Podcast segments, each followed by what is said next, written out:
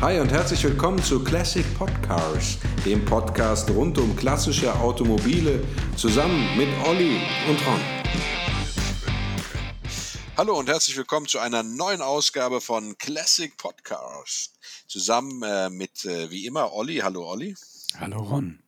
Und äh, heute mal neu mit dabei ein äh, Ostfriese mit französischen Wurzeln, der Frederik. Hallo Frederik. Hallo Ron.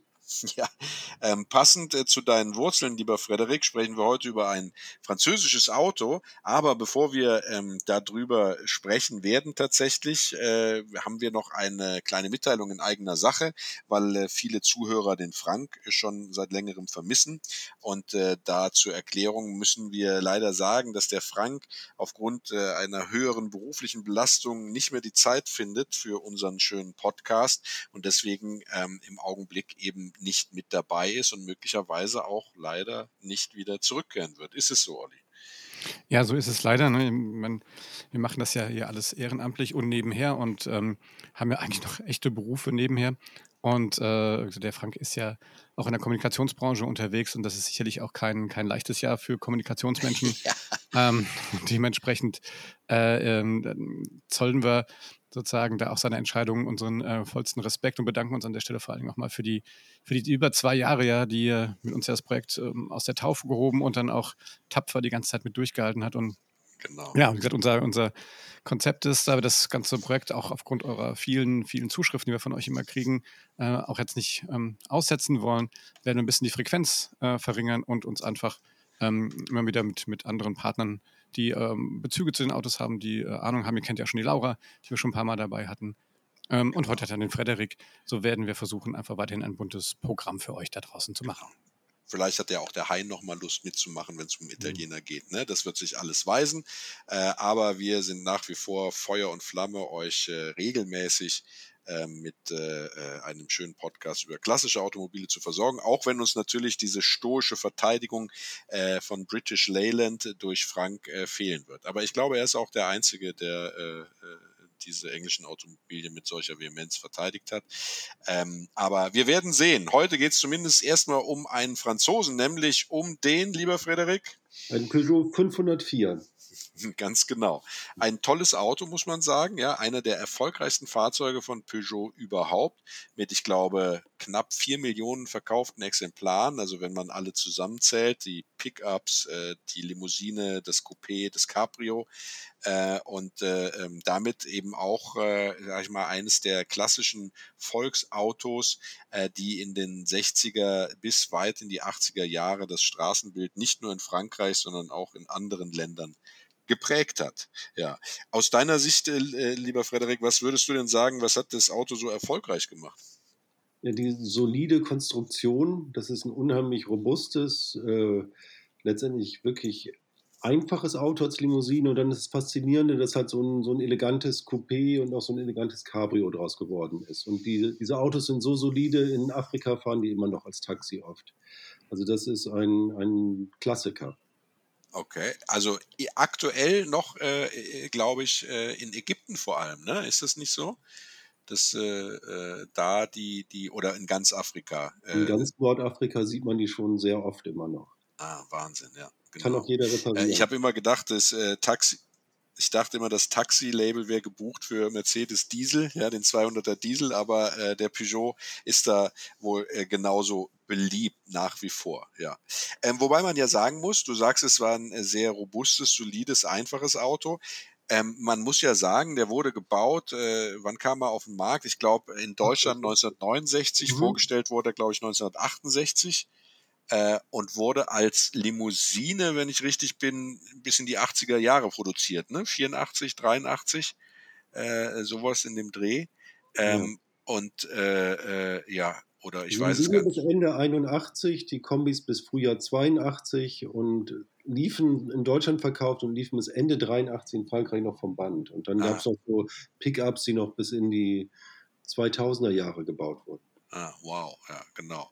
Ähm, man muss natürlich sagen, also für die damalige Zeit, 1968, als er auf den Markt kam, hatte der schon an allen vier Rädern Scheibenbremsen. Ja, das war, äh, sage ich mal, damals äh, nicht unbedingt äh, der, der Standard. Äh, sondern man hatte klassischerweise vorne Scheibenbremsen, hinten Trommelbremsen äh, bei den großen Limousinen. Äh, das heißt, da war er seiner Zeit äh, schon etwas voraus, genauso wie Einzelradaufhängung an allen vier Rädern. Ja, ähm, äh, auch das war im Grunde genommen was, was man ähm, so in dieser, ja, wie soll man sagen, in der damit einhergehenden Bequemlichkeit, Komfort nicht kannte. Ne? Wobei. Und, und es gab auch ein Einspritzmodell gleich vom Anfang an. Also Vergaser und Einspritzer. ähm, ja, genau, mit einer Kugelfischer-Einspritz, äh, Mhm. äh, Einspritzung. Mhm. Ja, genau. Eine interessante, ganz interessante Einspritzung eigentlich, weil ähm, äh, viele sprechen da ja von einem mechanischen Motorkennfeld, das damals schon kreiert wurde. Ähm, aber das würde, glaube ich, jetzt zu weit gehen, wenn wir da in die, in die äh, Details der Kugelfischer-Einspritzanlage äh, gehen. Aber mit Sicherheit äh, eine, eine sehr interessante Einspritzung, die, und das sei ein bisschen vorweggegriffen, ähm, solange sie funktioniert, super ist. Wenn sie kaputt geht, wird's teuer, ne? weil die instand zu setzen ähm, nicht mehr äh, viele Betriebe machen und die, die es können, die lassen sich das dann natürlich bezahlen. Ne?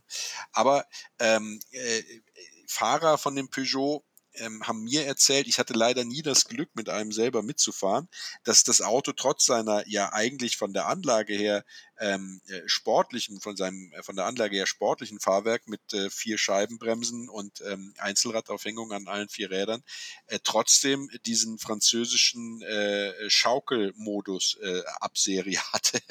das heißt, in den Kurven ist er ganz schön äh, in die Knie gegangen. Ne? Camembert-Fahrwerk hat man das. Mhm. Äh, Echtes Sofa. Ja, genau. Mhm. Und hinzu kommen dann halt noch, äh, dass er keine Sportsitze hat, also keine hohen Wangen.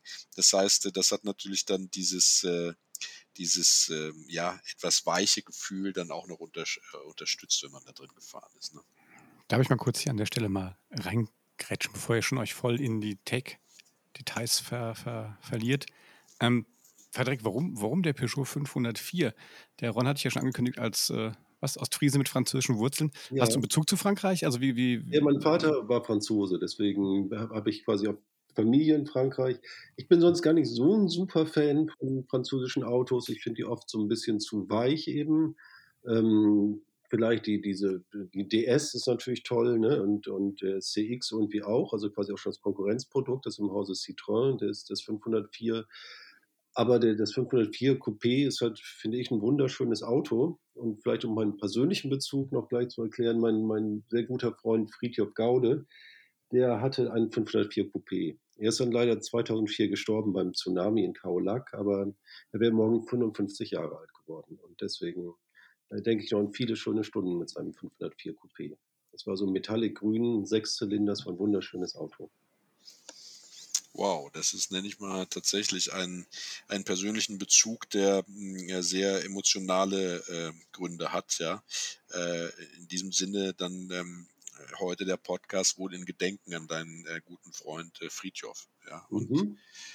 ja, das ist schön. Äh, ein Coupé mit Sechszylindermotor ist natürlich, äh, sage ich mal, das edelste Modell dieser Reihe. Ähm, schöner noch als, als das Cabrio tatsächlich, muss man sagen. Ne? Ja, das finde Ja. ich auch, das Coupé auch wirklich schöner als das Cabrio. Ist eigentlich das, das äh, schönste Modell der Reihe sozusagen. Genau, ja, das ist richtig. Ja, was ist denn aus dem Peugeot geworden? Weiß man das? Nee, das weiß ich. Ich glaube, er, hat's, er ist dann nach ähm, Hongkong gegangen. Der hat bei Hamburg Süd als äh, Head of Operations von dem im Hafen gearbeitet. Ich glaube, er hat es vorher verkauft, Ah ja, bevor er okay. nach Hongkong gegangen ist. Ah, ja. Mhm. Direkt mit dem attraktivsten Motor, sechs Zylinder, ist natürlich äh, schon äh, äh, schön, gehört aber natürlich in einen Coupé, das so sportlich daherkommt und natürlich auch eine, wie soll man sagen, fast aggressive Optik hat, ähm, äh, gehört das natürlich eigentlich auch da rein. Ne? Also äh, das äh, ein Sechszylindermotor ist, ist schon a must, wie der Engländer sagen würde. Ne? Und der Motor jetzt super sportlich war der eigentlich nicht. Nee, das stimmt. Das war eigentlich keiner dieser Motoren. Die waren, wie du gesagt hast, einfach grundsolide und un un unkaputtbar. Ne? Es gab die, äh, den 1,8 Liter Benziner äh, und es gab dann entsprechend auch noch einen Dieselmotor in der Reihe. Äh, da weiß ich gar nicht, wie viel Hubraum der hat, weil ich mich ja ähm, traditionell nicht so sehr mit Dieseln beschäftige weil ich die eher so in der Landwirtschaft verorte. Aber ähm, äh, äh, den Diesel gab es natürlich. Also es Ja, gab ihn als. Es gab mehrere Dieselmotoren, 1,9 bis 2,3 Liter. Ah, okay. Die hatten also 40 kW, das war jetzt nicht so super viel. Mhm. Nee, ja, wie die frühen Diesel halt so waren. Ne? Mhm. Ja, ähm, genau. Da sind wir dann schon tatsächlich in der Motorvariante drin, also diese 1,8 Liter Motoren. Äh, ähm, äh, ja, unkaputtbar, sage ich mal, wie du das eben schon gesagt hast, eben als Einspritzer und als Vergasermotoren. Ähm, ähm, nach meiner Recherche gab es den sogar mit einem 2,7 Liter Motor. Das war dann wohl der Sechszylinder, äh, wenn ich da richtig liege. Aber äh, so richtig sportlich bewegen konnte man ihn damit auch nicht. Ne? Der war dann sehr laut, wenn man ihn ähm, gequält hat.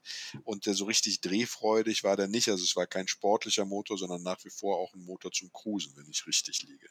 Genau, der hatte auch einen Zylinderwinkel, ich glaube 90 Grad. Der Zylinderbankwinkel, das war jetzt nicht so richtig ähm, laufruhig, nicht so wie so ein BMW Sechszylinder. Aber immerhin oben liegende Nockenwellen Ja. und ähm, Leichtmetall, elektronische Zündanlage. Also es war auch schon ziemlich modern dann in anderer Hinsicht. Aber jetzt so ein Sportmotor war es wirklich nicht gerade. Genau. Der sollte ja eigentlich auch ein Achtzylinder werden, ne? Mhm. Äh, und wurde dann äh, sozusagen, haben sie dann die eine Zylinderreihe vergessen oder äh, weggelassen, haben sie dann als Sechszylinder verkauft. Genau. Und er hat dann als Coupé, hat er ja nicht nur dann den Sechszylindermotor spendiert bekommen, sondern auch direkt dazu passend einen größeren Tank, ne, äh, wo äh, über 20 Liter mehr reinging. Also es war schon, äh, schon ein, ein, ein, ein, ein, ein echter Hingucker, das Coupé. Und man muss natürlich auch sagen, äh, wenn man ähm, das Auto sich anguckt, äh, dann ist es natürlich die italienische Handschrift nicht zu verkennen. Ne? Und wie immer war es einer der großen ähm, der großen Designstudios, die äh, äh, für die Formen äh, des Peugeot 504 verantwortlich waren. Es war in dem Fall Pininfarina, wobei ähm, ja immer gesagt wird, dass der, ähm, der äh, Pininfarina das Auto designt hat. Das ist nicht so ganz richtig. Er äh, hat es äh, den Designer, sage ich mal, geliefert äh, aus seinem Designstudio. Es war ein Angestellter von ihm, ähm, äh, Aldo Brovarone. Wie auch immer man das ausspricht. Das ist derjenige, der ähm, äh, das, äh, das, äh, die Limousine gezeichnet hat. Für dann später das Coupé und auch das Cabrio äh, war dann hingegen wieder der, der Meister selber äh, Mhm. derjenige, äh, der da Hand angelegt hat. Ne? Ja, Wobei man? Ron, die, die Hausstilisten, äh, Paul Bouveau war das bei, bei Peugeot, der hat bei der Limousine auch mitgezeichnet. Ja, zum Beispiel dieser Hecknick stammt angeblich von Paul Bouveau. Also die haben sich zusammen, äh, Bovarone und Bouveau haben zusammengearbeitet. Also Farina und Peugeot. Also Brovarone hat, glaube ich, mehr so die Designpartien gemacht, ne? also Kühlergrill und sowas. Äh, oder, oder war das der französische Das war der Hausdesigner? französische, äh, das war der französische Hausstilist. Und dann war bei Pininfarina dann mit drin bei der Limousine und Ja. das Coupé und Cabrio kamen dann aber hauptsächlich von Pininfarina. Von, vom Meister selbst. Ja, Ja, genau.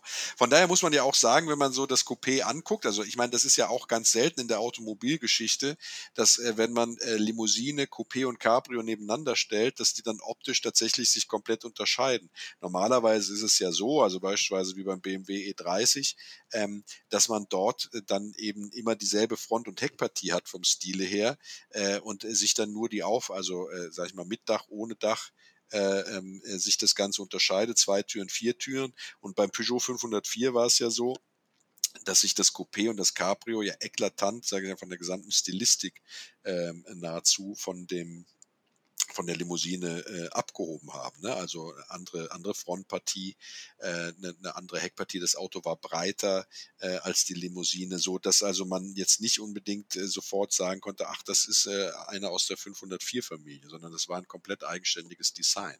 Und ähm, man muss auch äh, ehrlich sagen, dass das Design des, des Coupés äh, aus meiner Sicht natürlich wesentlich schöner ist als das der Limousine. Ne? Ähm, die Limousine war ein zweckmäßiges Reiseauto, ja, mit dem man nicht allzu schnell, aber doch solide, zügig ähm, lange Strecken zurücklegen konnte.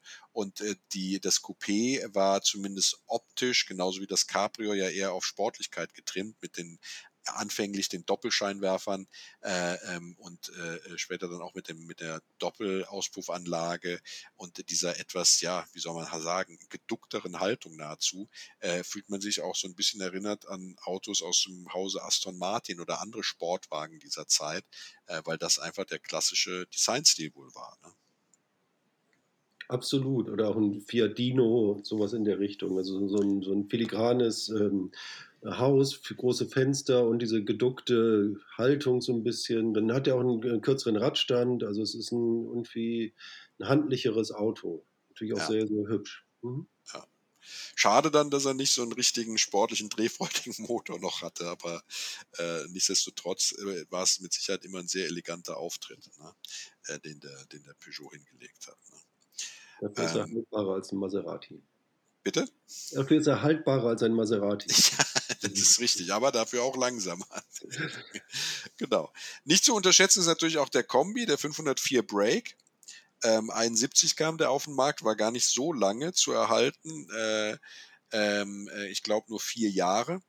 Ähm, aber hatte eine riesige Zuladung. Ne? Also es war schon eigentlich ein beliebtes Auto, aber das Problem war, dass er nicht mithalten konnte äh, mit den äh, tatsächlich auch von französischen Konkurrenten angebotenen ähm, ähm, äh, Modellen, wie beispielsweise Renault oder sowas, äh, die da äh, eben äh, das für sich gepachtet hatten, die ähm, ja, Handwerkerautos sozusagen, ne, indem sie äh, Kastenwagen äh, und Kombis äh, etc. angeboten haben Mhm. und damals auch schon.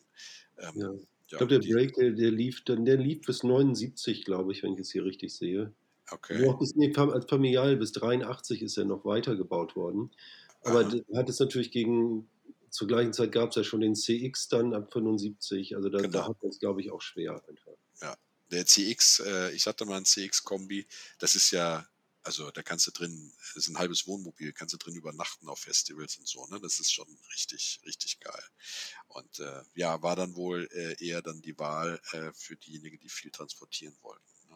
Etwas luxuriöser als Familienauto haben wollten. Genau.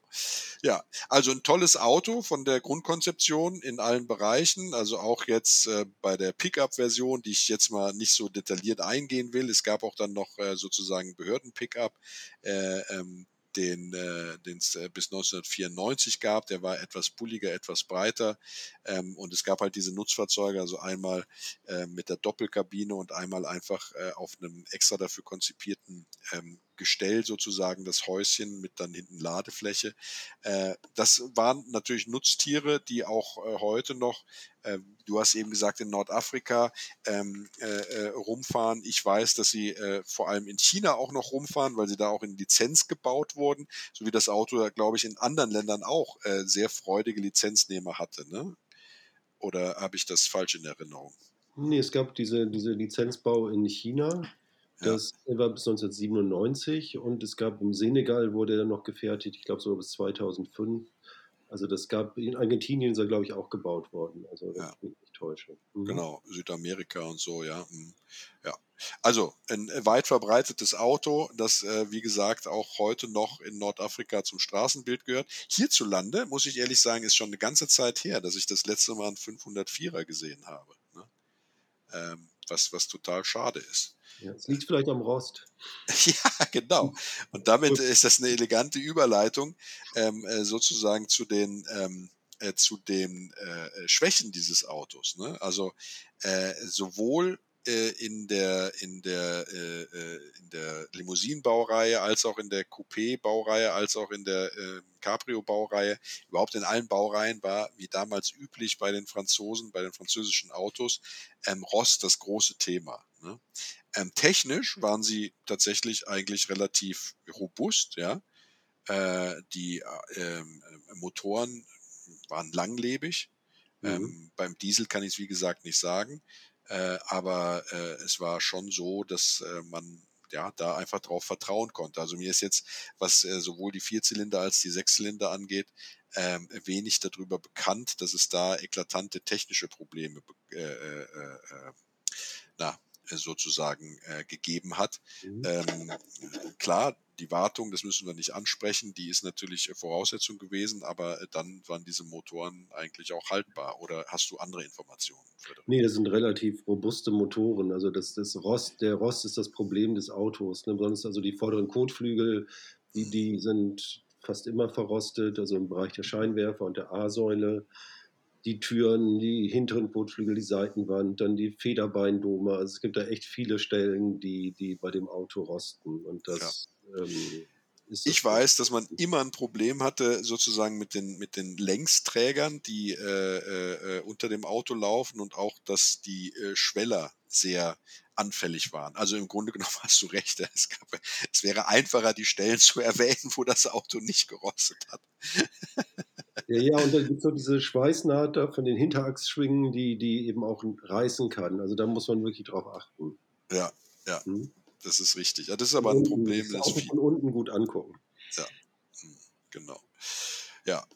Ähm, ja, wa- was soll man sonst äh, zur Technik sagen? Motoren haben wir genannt. Äh, dass die mal ölfeucht werden können, ist klar. Die Lenkung war eigentlich ab Serie relativ schwammig. Also wenn man äh, in so ein Auto einsteigt und denkt, okay, direkt ist die Lenkung jetzt nicht unbedingt, dann muss es nicht unbedingt sein, dass die ausgeschlagen ist, sondern dann kann es einfach sein, dass man vielleicht von anderen Autoherstellern verwöhnt ist, was diese Zeit angeht. Ähm, es ist halt, äh, sage ich mal, eine klassische französische Lenkung, die eben zu dem gesamten Auftritt des Autos beim Fahren passt, dass es also eher ein gemütliches äh, Auto ist fürs Cruisen, als denn ein sportliches Auto, um zu heizen. Und äh, so, äh, ja, ist die, ist die äh, Lenkung äh, Mhm. eben äh, immer schon schwammig gewesen. Ne? Ja, wenn die leicht zittert, dann kann das sein, dass die Bremsscheiben erneuert werden müssen. Das, das kann dann schon mal sein. Oder das, Das ist Lenkung. Das ist natürlich bei allen Autos so. Ne? Also das ist jetzt keine Eigenart, glaube ich, vom Peugeot. Ne? Genau. Äh, ja, ähm, was, kann man, was kann man sonst dazu sagen? Die ähm, Ersatzteillage ist eigentlich für den 504 recht gut, ja, äh, weil es eben, äh, weil er sehr oft gebaut worden ist und äh, es sehr viele Schlachtungen auch gibt. Ne? Ähm, wenn man, also das große Problem bei dem Auto ist halt vor allem, wenn man äh, jetzt äh, was Innenausstattung oder bestimmte Teile äh, des, der, der ähm, äh, na, äh, äh, der Ausstattungsvarianten angeht, dass man da dann eben schon Probleme hat, die zu bekommen. Also Innenausstattungen sind natürlich nicht mehr neu zu erhalten, sondern man muss auf dem Gebrauchtwagenmarkt gucken, auf dem Gebrauchtteilemarkt gucken und äh, Innenausstattungen sind, wenn sie alt sind, natürlich in aller Regel immer verwohnt. Ne? Und äh, so ist das das große Problem, wenn man da Originalität haben will oder, sage ich mal, an die Originalität herankommen äh, äh, möchte. Denn es ist insbesondere bei den frühen ähm, äh, Modellen äh, notwendig, dass man sich dann einen entsprechenden Polsterer sucht. Dasselbe gilt für das Lenkrad. Wenn das Lenkrad aus irgendwelchen Gründen mal ausgetauscht wurde, weil jemand der Meinung war, er möchte ein Holzlenkrad oder sowas einbauen. Die Lenkräder, die, gerade die frühen Lenkräder sind wohl auch äh, relativ rar und nicht mehr zu erhalten. Ähm, es hat damit zu tun, dass natürlich insbesondere die frühen Modelle ähm, äh, auch dann einfach verschrottet wurden, weil niemand äh, diese Rostlauben dann aufheben wollte, weil man in dieser Zeit, in den 80er Jahren, äh, noch nicht daran gedacht hat, dass das Auto mal ein Liebhabermodell werden könnte. Und so sind auch die frühen Scheinwerfer, also die Doppelscheinwerfer, die ja später dann sozusagen zusammengefasst wurden, äh, die einzelnen Doppelscheinwerfer eben nicht mehr zu erhalten äh, oder nur sehr schwer zu bekommen, genauso wie die frühen äh, Kühlergrills. Ne? Das Auto war ja auch nicht so häufig in Deutschland. Also das war auch eigentlich echt ganz schön teuer. Ne? Die kosteten die, die Sechszylinder-Coupés 17.700 Mark war so der Einführungspreis. Das war ungefähr wie eben auch ein 911T gekostet hat. Ja, gut. da muss ich ganz ehrlich sagen, so schön das Auto ist, dann hätte ich mich auch damals für den Porsche entschieden. Genau. Und deswegen, also in Deutschland so viele gab es dann eben auch nicht, Hm, die zugelassen waren und. Genau. Ja, ähm, wenn ich mich recht erinnere, war es tatsächlich auch so, dass wir die ganze Zeit sagen, es war kein sportliches Auto, aber er hatte schon ein paar sportliche Auftritte auch. Ne? Also äh, war schon so, dass er tatsächlich als, als, als Rallye-Wagen äh, durchaus auch seine, ähm, ähm, ja, wie soll man sagen, äh, se seine Erfolge hatte. Ne? Mhm. 1975, ne, der- bei der Rallye Safari zum Beispiel hat er gewonnen. In den 70er Jahren hat er einige Rallyes gewonnen. Es war auch nicht kaputt zu kriegen. Genau, ja. Und ich muss auch sagen, wenn man sich die Fotos anguckt von dem äh, im Rallye-Dress, ja, das ist schon ein richtig gutes Bild. Ich meine, ich bin Spielzeugautosammler, das haben wir, glaube ich, schon äh, ganz oft geklärt. Und es gab von Polysteel eben tatsächlich auch diesen äh, Peugeot 504 in der Rallye-Ausführung, äh, damals als Modellauto in Italien zu kaufen. Mein Bruder hatte sich den gekauft äh, und ich war irgendwie dann immer neidisch auf dieses Modellauto, was er nicht rausrücken wollte, ähm, weil die hatten damals so eine interessante Technik, wo sie mit, äh, ja, so wie gesprüht, so Schmutz drauf lackiert haben. Äh, und das fand ich als Kind total toll. Das ist mir noch in Erinnerung. Äh, und auch diese Doppelscheinwerfer oder Vierfachscheinwerfer vorne dran, das war einfach ein tolles Erscheinungsbild. Und äh, ja, äh, bis heute habe ich äh, dieses Polystil-Auto aber nicht, ähm, äh, nicht bekommen, nicht in meiner Sammlung. Äh, es hatte einen Zusatzscheinwerfer auch noch, ich erinnere mich, äh, also so ein, so ein Suchscheinwerfer an der Seite dran. Das fand ich total geil, aber es gab den halt nur einmal. Ja. War es ein Und, Coupé? Bitte? War das ein Coupé? Äh, nee, ich meine, das wäre eine Limousine gewesen, aber so genau weiß ich es jetzt nicht mehr. Ich, nicht mehr. ich glaube, es wäre eine. Wieso war der, der, der Sieger der East African Safari, war das eine, ein Coupé oder was? Ich denke mal, ich weiß es auch nicht genau. Ich habe hier noch ein Foto gerade, wo es ein, ein Coupé ist, die, die Rallye-Version.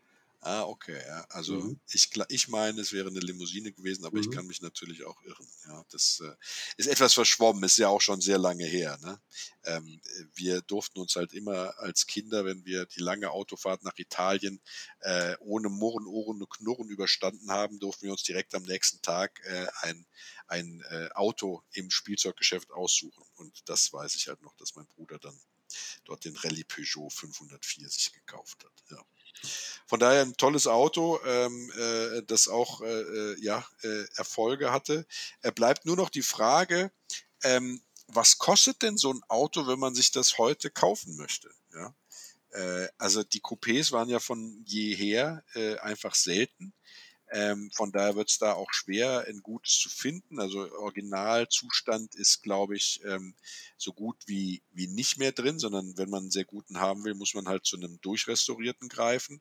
Ich weiß nicht, wie es äh, äh, in Frankreich aussieht, ob da, wenn man so ein Auto sucht, eher ein Markt dafür ist. Wie würdest du das einschätzen, ähm, Frederik? Kann ich auch nicht sagen. Also in Deutschland kosten die gut 20.000 Euro, also ein gutes Auto, Cabrio und äh, äh, Coupé als Sechszylinder.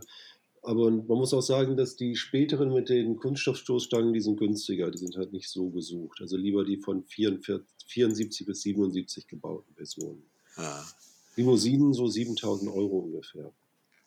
Ja, ich, ich hätte es ein bisschen anders tatsächlich eingeschätzt. Ich glaube, ja. dass wenn du ein gutes Coupé hast, einen Sechszylinder, einen, einen, einen, einen frühen, dass du da, äh, sage ich mal, weit über 20 bist, also irgendwo mhm. zwischen 20 und 30, ja.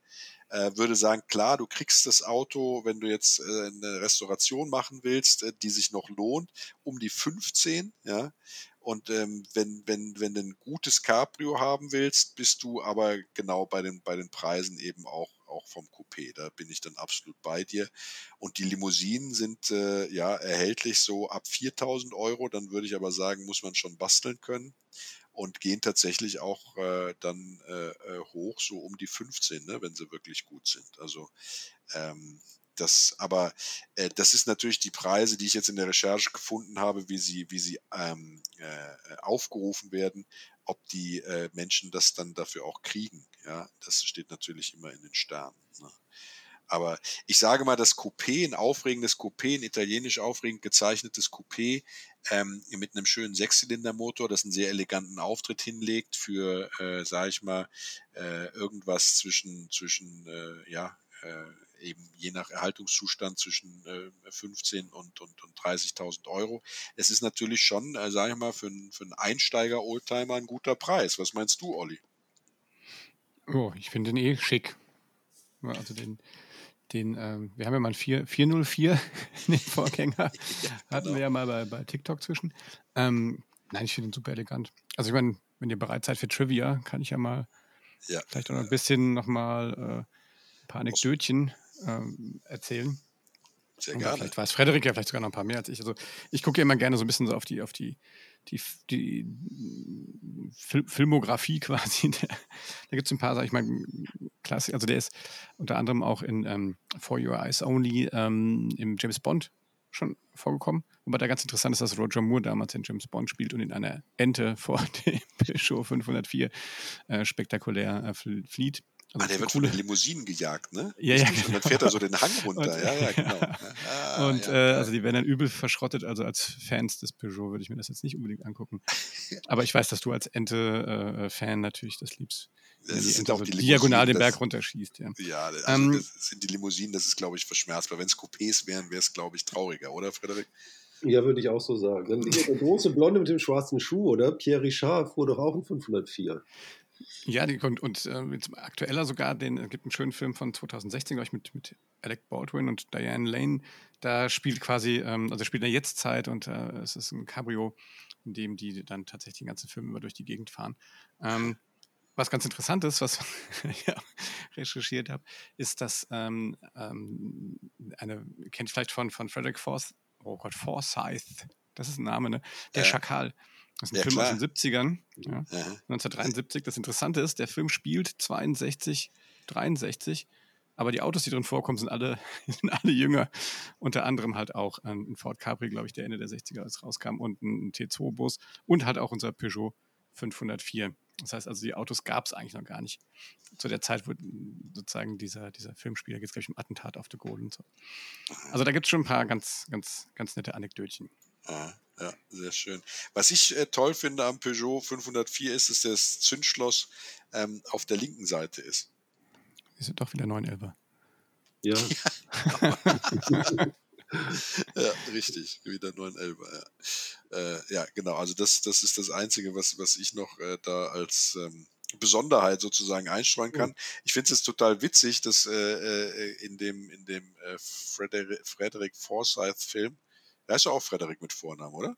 Ja. Ja, genau. Äh, dass da die Autos ähm, jünger sind als äh, die Zeit, wo es spielt, ist natürlich ein eklatanter Filmfehler. Ne? Ja, Aber, das wird heute auch nicht mehr passieren, glaube ich.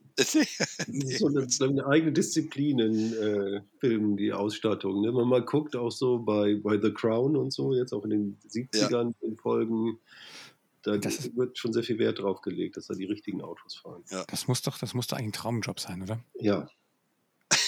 Was bist du? Was ist dein Job? Oh, ich bin Autoausstatter für alte Filme. ja. Geh mal kurz in meinen, runter in meinen, in meinen äh, Fundus. Ja, und genau. Und stell, und stell das Paket zusammen für den Film. Ja, das wäre toll. Ja, absolut finde ich schon geil, das stimmt. Wobei die meisten Autos ja tatsächlich gemietet werden von Sammlern. Äh, und ähm, ich habe mal gehört, dass äh, zumindest aus der deutschen Filmindustrie gehört, dass es immer mehr Schwierigkeiten gibt, äh, Autos tatsächlich zu mieten, weil äh, die Schauspieler und Filmteams nie so mit den Autos umgehen, wie der Sammler sich das wünschen würde.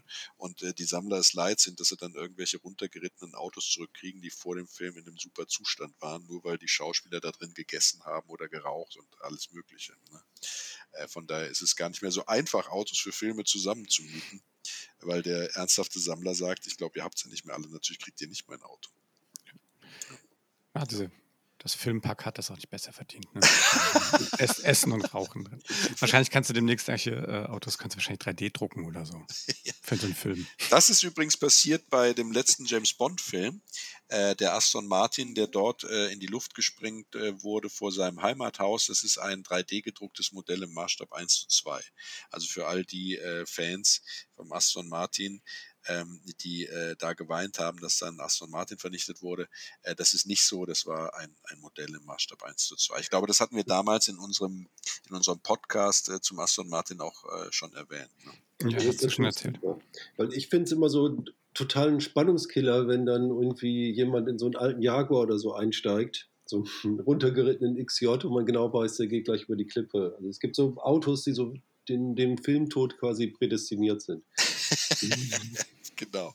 Ja, wie der Peugeot 504 bei James Bond. Ähm, ja, was äh, bleibt noch zu sagen? Ich ähm, habe noch was. ja. was. Wir waren ja vorhin bei den Preisen. Ne? Es gibt auch ja. ein, ein, ein, eine Retro-Mod-Angebot von Retro Future aus Frankreich und einen elektrischen 504. 32.000 Euro. Man muss nicht mal das Auto haben. Ja, warte mal ganz viel? kurz, Frederik. Wie ja. 32.000 Euro. Aha. 104 PS, 165 Kilometer Reichweite. Ich habe es mir wirklich überlegt, aber es war mir dann doch ein bisschen zu wenig. Gut, Frederik, du bist heute das erste Mal dabei. Ja, ähm. ganz kurz, darf ich den Moment genießen, bitte? Ganz kurz. Können wir ganz, so alle ganz leise sein, ganz kurz.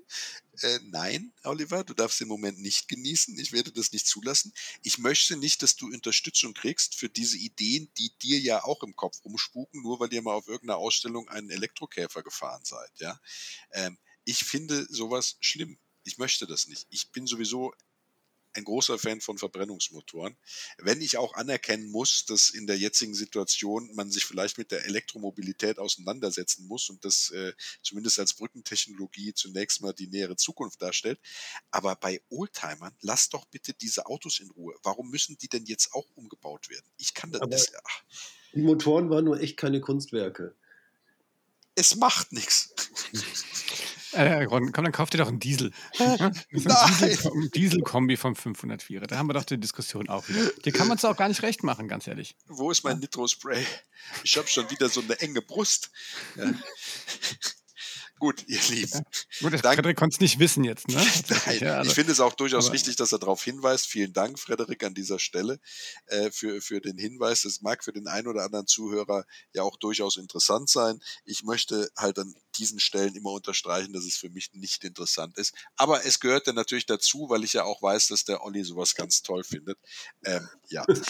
aber dazu mal, jetzt bewege ich mich auf ein bisschen dünnes Eis, aber soweit ich weiß, äh, apropos Elektromobilität, hat äh, Peugeot wirklich schon in den 40er Jahren mal ein Elektroauto gebaut. Mit also Hochspannungsleitung, also mit Oberleitung oder was? Nein. das war wirklich so eine ganz, kleines, ganz kleine Kiste. Ähm, aber äh, gut, ich, ich, wir recherchieren das nochmal. Aber nee, wir machen folgendes: wir, wir fragen mal unsere Hörerinnen und Hörer da draußen. Weil genau. Ich muss sagen, wir haben so viele coole Zuschriften, die wir aktuell kriegen. Das ist wirklich klasse. Und vor allem immer, wenn wir, wenn wir tatsächlich, wenn wir irgendwie an einen Punkt kommen, wo wir sagen, ey, wir wissen jetzt nicht weiter. Und wir stellen so eine Frage an die Hörer. Ne? Und ähm, Ron, du kannst mal kurz die E-Mail sagen, wo man dann das hinschreibt. Also zum Beispiel, genau. ob ihr wisst, was das für ein Elektroauto war, was die Franzose Peugeot schon in also, den 40er Jahren gebaut hat. Ihr, ihr lieben Oldtimer-Fans da draußen, solltet ihr euch tatsächlich dazu berufen fühlen, ähm, äh, zu Elektroautos was zu sagen und insbesondere zu diesem Elektroauto Oldtimer, äh, über das es jetzt tatsächlich in diesem Podcast wenig Informationen gibt, ein 40, äh, ein, ein Peugeot, ein Elektro-Peugeot aus den 40er Jahren. Wer darüber nähere Informationen hat, weiß, was für ein Auto das war oder äh, wie der Name lautete und äh, äh, uns dazu einfach äh, mehr Details nennen kann, der schreibt doch bitte eine E-Mail an nettemenschen at classicpodcars.de.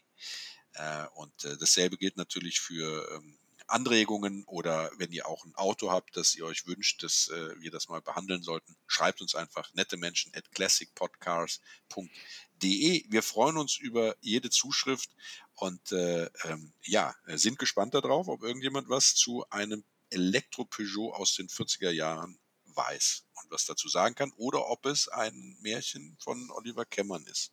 Ja, das kann ja genauso sein. Also bin ich der Märchenonkel jetzt hier? Das wissen wir noch nicht, das wird sich rausstellen, Oliver. Ja, ja. ja gut, und nur, damit nur, sind wir für heute. Elektroautos zu recherchieren. ich möchte dieses ja. Kapitel jetzt auch beenden. Ja, ist mir eindeutig zu viel Elektro jetzt im Spiel.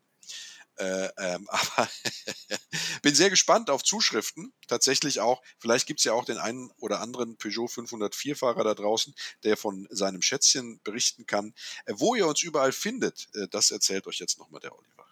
Das erzähle ich sehr gerne. Ihr findet uns natürlich überall da, wo es gute Podcasts gibt und wo ihr uns gerade gefunden habt. Also da dürft ihr uns gerne weiterempfehlen. Ähm, wir haben aber auch eine schöne Webseite, wo wir zu den Folgen auch immer wieder ähm, sozusagen kleine Blogposts hochladen. Das ist www.classicpodcars.de. Und ihr findet uns natürlich auf Instagram und auf TikTok. Genau. Und das ist ja natürlich so, das sagen wir auch an jedem, äh, am, am, Ende eines jeden Podcasts, Olli, wir müssen mal wieder einen TikTok machen. ja, ja, wir müssen mal wieder. Wir können ja den, den, den, den, das TikTok über den 404, vielleicht können wir das irgendwie retuschieren, dass da eine 5 vorne drauf. ja. nein, nein, schauen mal. Spaß beiseite. Nein, das würden wir natürlich nie tun. Vielen ähm, Dank, lieber Frederik, dass du heute dabei warst äh, und Sehr uns. Gerne, mir eine Ehre und uns äh, hast teilhaben lassen an deinem Wissen über den Peugeot 504. Äh, das äh, ist spannend und äh, vielleicht hast du ja Lust, ähm, äh, auch äh, das ein oder andere Mal nochmal unregelmäßig gerne dabei zu sein oder wenn du willst natürlich auch regelmäßig. Aber dir auf jeden Fall erstmal vielen Dank. vielen Dank an die Zuhörer da draußen und wir freuen uns auf Zuschriften und sagen Tschüss, bye bye und auf Wiedersehen. Tschüss. Tschüss, bleibt gesund, allzeit gute Fahrt. So.